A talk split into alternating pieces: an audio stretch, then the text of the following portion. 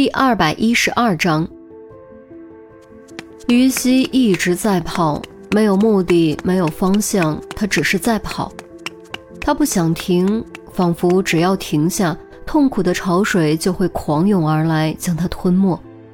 可是，即便不停的跑，也阻止不了刚才那一幕反复出现在眼前，挥之不去。每浮现一次，都感觉千根针扎在心头，刺痛难忍。为什么会这样？为什么会这样？为什么会这样？明明刚刚把话说开，化解矛盾，怎么会突然变成这样了呢？难道上天注定他和钟离之间要以这种方式画上句号吗？为什么？这是为什么？于西，眼看于西就要撞到树上，杜宾连忙出手，一把将他拉住。说实话，看着于西哭，他也很心疼，同时也对钟离愈发愤怒，觉得钟离做的实在太过分了。于西一个趔趄，停下脚步，终于忍不住抱着胳膊蹲在地上哭出了声。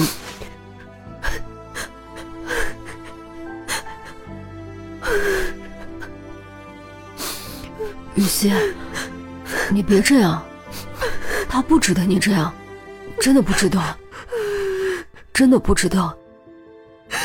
杜宾也不知道该如何安慰，毕竟他也没有这方面的经验。于西却没有任何回应，只是哭。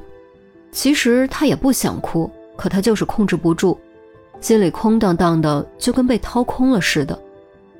杜宾实在不知道还能再说什么，只能默默地站着，默默地看着。也不知道过了多久，于西终于没了声息，杜宾这才抽出纸巾递了过去。那边有个长椅，去坐一会儿吧。于西，于西接过纸巾，吸了吸鼻子，刚要站起来，却一个趔趄，差点跪下。原来双腿不知不觉间已经蹲麻了，根本用不上力，站不起来。杜宾眼疾手快，连忙扶住，扶着于西一步步挪到不远处的长椅上坐下。谢谢。于西用沙哑的声音轻轻地说，低着头，不肯让杜宾看到自己红肿的双眼，双手将纸巾捏过来捏过去，时不时还往眼角擦一下。杜宾叹了口气，在于西身边坐下。我知道你喜欢他，但他真的不值得你这样。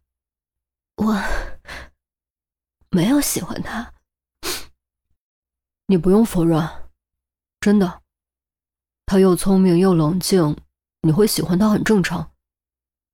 可是，你为什么不早点说出口？也许如果你早点说，就不会发生今天的事。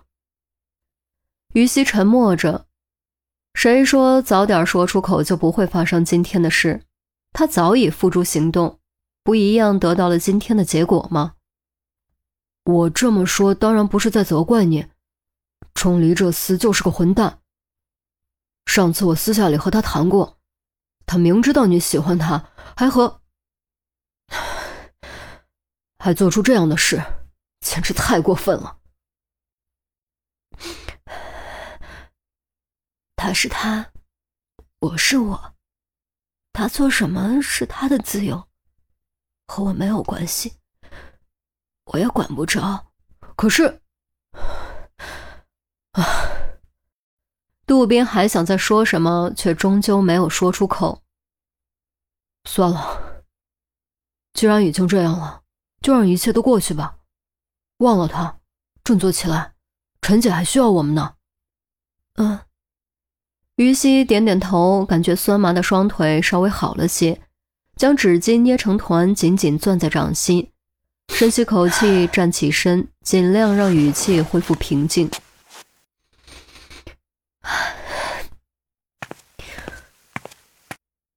你说的对，就让一切都过去吧，我们回去吧，明天还得上班。说完，于西主动朝来的方向走去。杜宾连忙跟上，却没有和于西并肩，而是走在于西身后。看着于西的背影，他心中不由暗叹：真的能说忘就忘吗？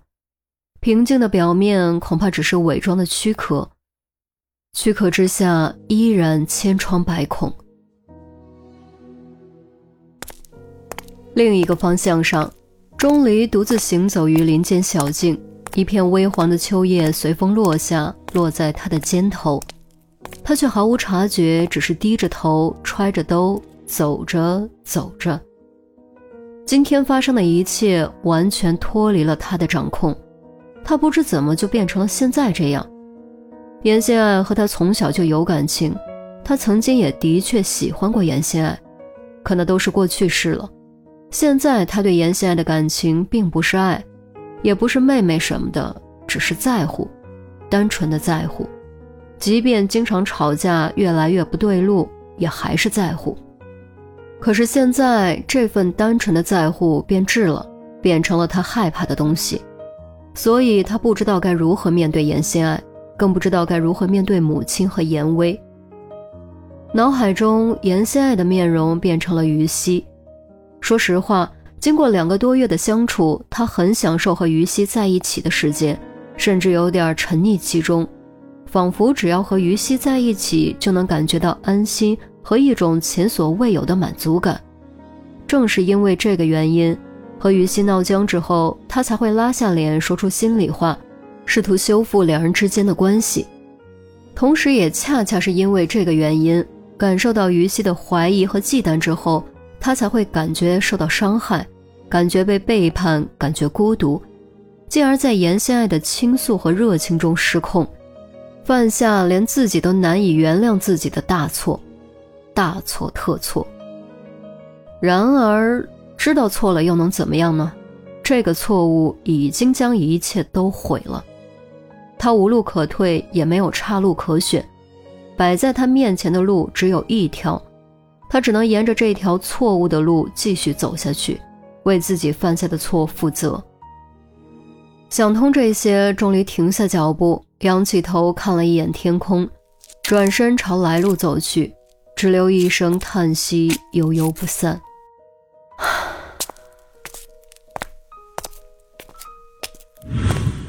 宿舍楼，或许是巧合，亦或许是天意弄人。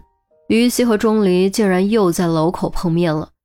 钟离停下脚步，撇过头，假装没有看见；于西则低下头，加快脚步，很快消失在楼梯口。杜斌却没有跟上去，而是一把抓住钟离的衣领，将他按在了墙上。怎么，还想再打几拳吗？